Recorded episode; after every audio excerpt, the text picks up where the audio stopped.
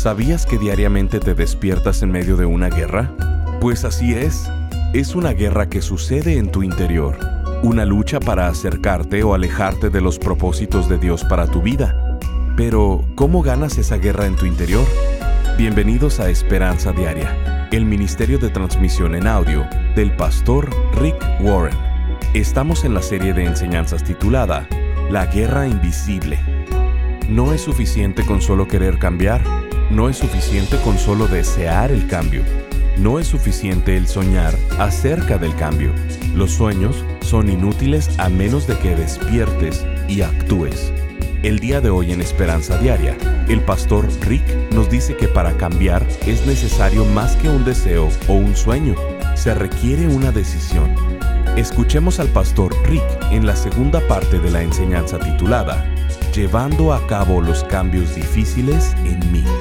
Cada vez que comienzas a trabajar en algo de tu vida, Satanás te va a decir, ¿quién te crees que eres? Nunca vas a cambiar, nunca has podido cambiar. ¿Qué te hace pensar que ahora sí vas a cambiar?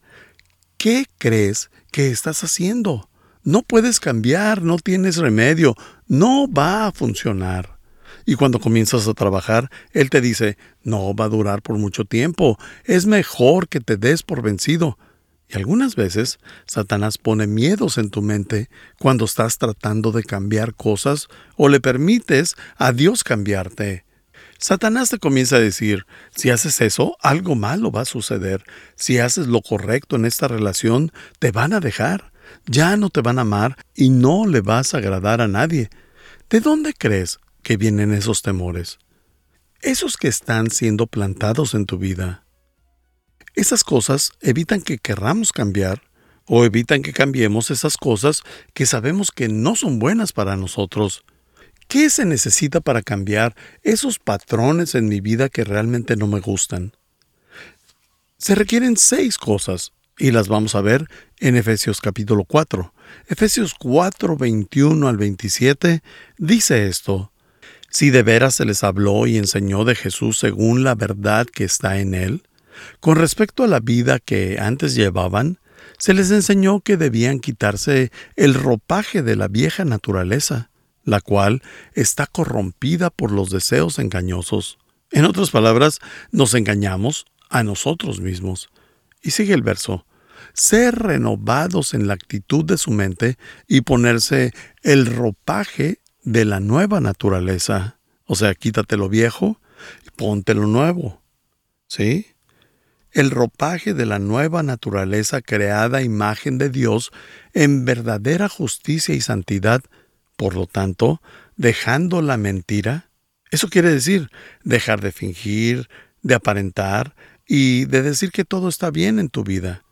Por tanto, dejando la mentira, hable cada uno a su prójimo con la verdad, porque todos somos miembros de un mismo cuerpo.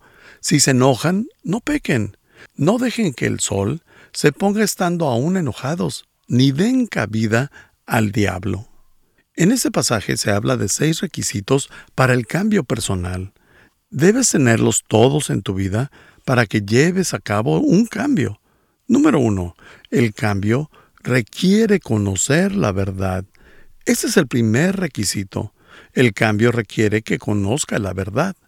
Ustedes conocen esta famosa frase de Jesús, donde dijo en Juan 8:32, y conocerás la verdad, y la verdad los hará libres. No serás libre hasta que conozcas la verdad. Pablo dijo esto en el verso 21. Si de veras se les habló y enseñó de Jesús según la verdad que está en él. Si no obtienes nada de lo que diga hoy, solo quédate con esto. El secreto para el cambio personal no está en una píldora, no está en un programa, un libro, una terapia, un proceso, un seminario, no está en la psicología o en pensar positivamente. La prueba del cambio personal se encuentra en la verdad. Tienes que conocer y enfrentar la verdad. Tienes que conocer y enfrentar la verdad acerca de ti mismo antes de poder cambiar.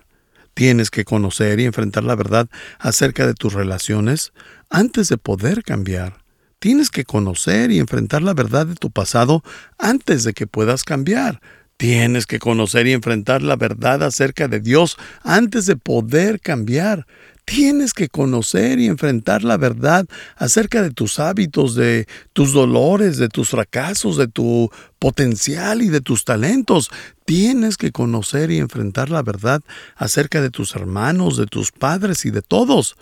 Tienes que conocer y enfrentar la verdad acerca del propósito de Dios para tu vida.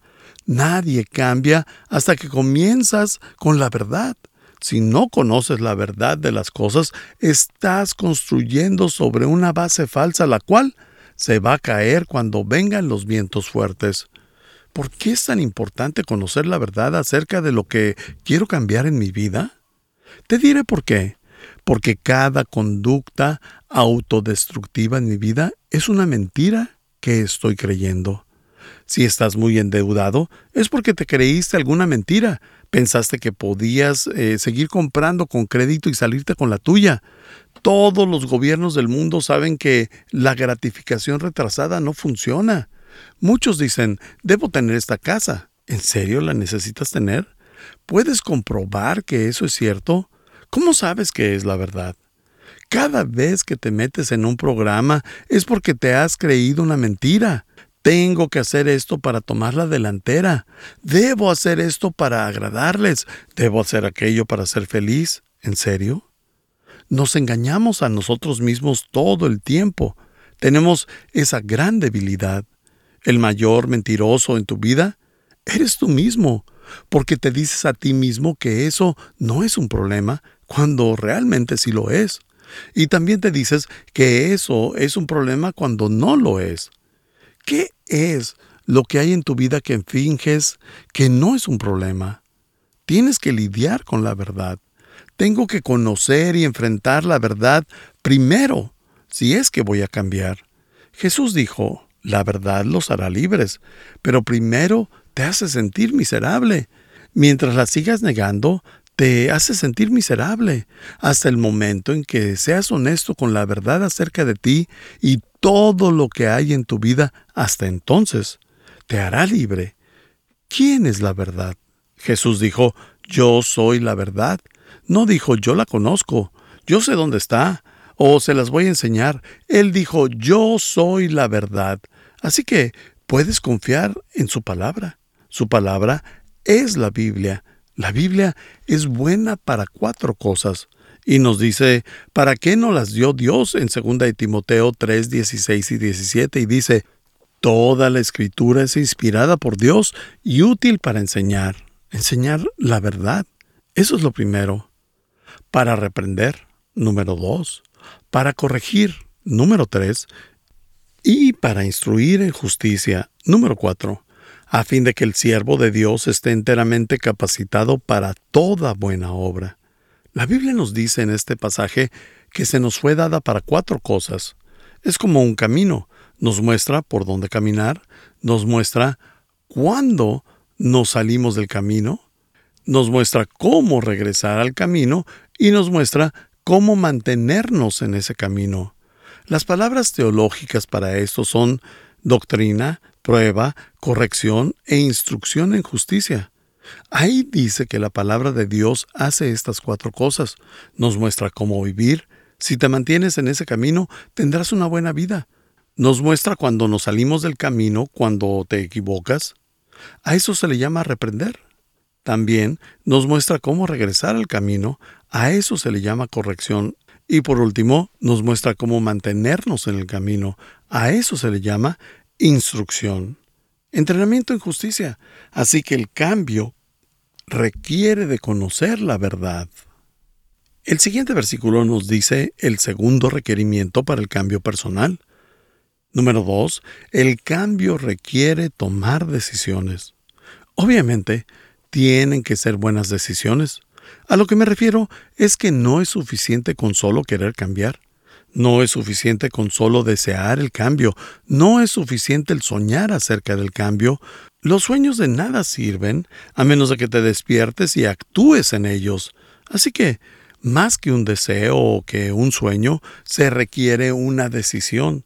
No vas a cambiar hasta que decidas cambiar. Muchas personas piensan en cambiar, planean cambiar, quieren cambiar. Algún día cambiaré. Cuando llegue el momento cambiaré. Pero realmente nunca eligen cambiar. No va a suceder sin intención. Te lo pondré de esta manera. ¿Cómo serás en los próximos seis meses? ¿Serás más fuerte emocionalmente? ¿Serás más inteligente? ¿Físicamente más sano? ¿Y más eh, profundo espiritualmente? La respuesta es no, a menos de que decidas hacerlo, porque no va a suceder de manera automática. No te vas a volver más sano en cualquier área de tu vida por accidente. Muchas veces pensamos en que esperamos a que Dios nos cambie, y no es así. Tú no esperas a Dios, Dios te está esperando a ti, y el cambio va a suceder cuando seas intencional. ¿Por qué no tomamos estas decisiones? Tal vez no lo pensemos, pero actuamos instintivamente, porque se sabe que no hay crecimiento en tu vida sin cambio. No hay cambio sin pérdidas. Tienes que dejar ir algunas cosas viejas y no hay pérdidas sin dolor. Estás escuchando Esperanza Diaria, el programa de transmisión en audio del pastor Rick Warren. En breve, el pastor Rick regresará con el resto de este mensaje. La Biblia nos enseña que existen tres enemigos que están tratando de destruir tu vida. Quieren desintegrar tu familia, robar tu alma, apartarte del gozo, del propósito y del significado de tu vida. Estos tres enemigos están en tu contra. La Biblia llama a estos tres enemigos el mundo, el diablo y la carne. El mundo está a tu alrededor Satanás está en tu contra y la batalla contra ti eres tú mismo. Si no conoces a tus enemigos, nunca podrás ganar la batalla y vivirás derrotado toda tu vida. Pensando en esto, el pastor Rick ha elaborado una nueva serie titulada La Guerra Invisible, donde estaremos viendo a detalle cada uno de estos tres enemigos, a lo largo de ocho enseñanzas, abordando los siguientes temas. Cuando te quieres rendir, ganando la guerra en mi interior, librado de mí mismo, llevando a cabo los cambios difíciles en mí. ¿Por qué la vida en este mundo es tan difícil? Siendo fiel en un mundo sin fe, cuando tu mundo se desmorona. Y nunca luches tus batallas desnudo. Queremos hacerte llegar esta serie en formato MP3 de alta calidad, descargable y sin anuncios te invitamos a ser parte de este ministerio económicamente, contribuyendo con cualquier cantidad y uniéndote al esfuerzo de esperanza diaria en llevar las buenas noticias de Jesucristo al mundo hispano. Como muestra de nuestro agradecimiento, te enviaremos la serie titulada La Guerra Invisible. Para contribuir, llámanos al 949-713-5151 o visítanos en pastorricespañol.com. Esto es al teléfono 949-713-5151 o visitándonos en pastorricespañol.com. Y si quieres hacerle saber al Pastor Rick la manera en que estas transmisiones han tocado tu vida, escríbele a esperanza.pastorrick.com. Ahora, escuchemos al Pastor Rick con el resto del mensaje del día de hoy. Toda la escritura es inspirada por Dios y útil para enseñar, enseñar la verdad. Eso es lo primero. Para reprender, número dos. Para corregir, número tres. Y para instruir en justicia, número cuatro. A fin de que el siervo de Dios esté enteramente capacitado para toda buena obra. La Biblia nos dice en este pasaje que se nos fue dada para cuatro cosas. Es como un camino nos muestra por dónde caminar, nos muestra cuándo nos salimos del camino, nos muestra cómo regresar al camino y nos muestra cómo mantenernos en ese camino. Las palabras teológicas para esto son doctrina, prueba, corrección e instrucción en justicia. Ahí dice que la palabra de Dios hace estas cuatro cosas. Nos muestra cómo vivir. Si te mantienes en ese camino, tendrás una buena vida nos muestra cuando nos salimos del camino, cuando te equivocas. A eso se le llama reprender. También nos muestra cómo regresar al camino, a eso se le llama corrección. Y por último, nos muestra cómo mantenernos en el camino. A eso se le llama instrucción. Entrenamiento en justicia. Así que el cambio requiere de conocer la verdad. El siguiente versículo nos dice el segundo requerimiento para el cambio personal. Número dos, el cambio requiere tomar decisiones. Obviamente, tienen que ser buenas decisiones. A lo que me refiero es que no es suficiente con solo querer cambiar. No es suficiente con solo desear el cambio. No es suficiente el soñar acerca del cambio. Los sueños de nada sirven a menos de que te despiertes y actúes en ellos. Así que, más que un deseo o que un sueño, se requiere una decisión. No vas a cambiar hasta que decidas cambiar. Muchas personas piensan en cambiar, planean cambiar, quieren cambiar. Algún día cambiaré. Cuando llegue el momento cambiaré. Pero realmente nunca eligen cambiar. No va a suceder sin intención. Te lo pondré de esta manera. ¿Cómo serás en los próximos seis meses? ¿Serás más fuerte emocionalmente? ¿Serás más inteligente? ¿Físicamente más sano? ¿Y más eh, profundo espiritualmente? La respuesta es no, a menos de que decidas hacerlo porque no va a suceder de manera automática. No te vas a volver más sano en cualquier área de tu vida por accidente. Muchas veces pensamos en que esperamos a que Dios nos cambie, y no es así. Tú no esperas a Dios, Dios te está esperando a ti, y el cambio va a suceder cuando seas intencional. ¿Por qué no tomamos estas decisiones? Tal vez no lo pensemos, pero actuamos instintivamente, porque se sabe que no hay crecimiento en tu vida sin cambio. No hay cambio sin pérdidas. Tienes que dejar ir algunas cosas viejas y no hay pérdidas sin dolor. Es como ser un trapecista de circo.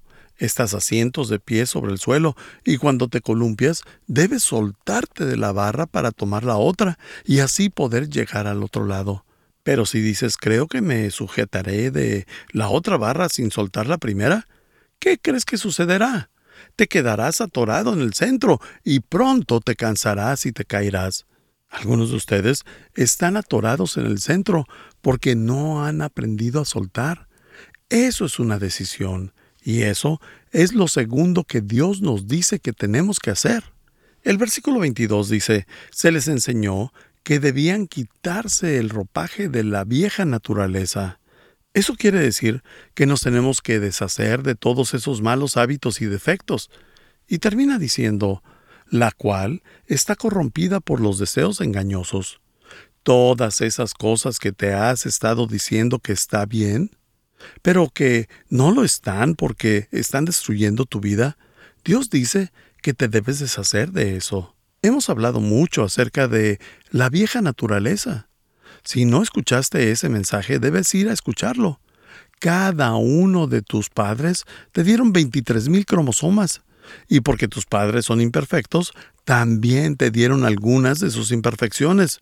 ¿Te has dado cuenta de eso? ¿Te has dado cuenta de que entre más creces, más te pareces a tus padres? Así que, como todos descendemos de Adán y Eva, ¿qué creen que pasaría?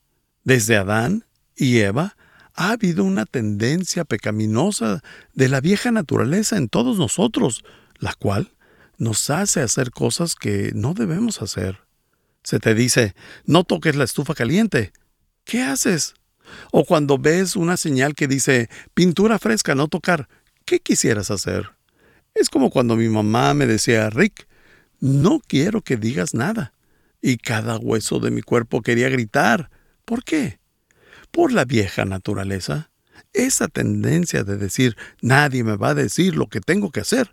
Yo soy mi propio jefe y yo soy mi propio Dios. Algunos de tus defectos son biológicos, otros son sociológicos y otros son teológicos. Algunos de ellos son naturales y otros fueron desarrollados. Otros provienen de circunstancias y otros de decisiones. Algunos de tus defectos vienen de tus cromosomas, pero la verdad no importa de dónde vengan. Tienes que lidiar con ellos. Quiero que escribas esto. La genética explica mis inclinaciones, pero no justifican mis pecados. Solo porque tengo una inclinación natural hacia algo, no significa que lo deba hacer o que es realmente bueno. Puedo tener todo tipo de inclinaciones autodestructivas. De hecho, todos las tenemos. Por ejemplo, puedo nacer con una tendencia natural hacia enojarme. Es muy notorio que algunas personas batallan más con la ira que con otras cosas. Nacieron así, salieron del vientre con un cigarro y diciendo, te reto. Algunas personas están predispuestas a enojarse y otras no. Puedes tener temores y otros problemas, pero digamos que yo tengo una inclinación natural hacia enojarme. Pero eso no justifica que yo abuse de todos verbalmente y físicamente. No hay justificación para eso. Algunas personas nacen con una motivación natural y están listas para conquistar el mundo desde el día uno, y otras personas no nacen con mucha motivación, con una actitud de ver qué pasa. Puedo nacer con una inclinación natural o no a hacer mucho, pero eso no justifica que no haga nada con mi vida y sea un flojo. Puedo nacer con una predisposición o una inclinación natural a ser adicto a cosas Puedo tener una personalidad adictiva o tener la tendencia a ser adicto a la televisión, a la comida, a las drogas, al alcohol, al sexo, a la pornografía. Puedo tener una inclinación natural o una personalidad adictiva. Algunas personas la tienen, pero eso no justifica que vaya y haga esas cosas. El hecho que tenga una tendencia, una predisposición, afinidad o atracción no significa que deba actuar conforme a ello. La genética explica mi inclinación, pero no justifica mis acciones o mis pecados. Estas son las buenas noticias. Una vez que te conviertes en creyente, obtienes un nuevo poder dentro de ti que es mayor que tus viejas tendencias.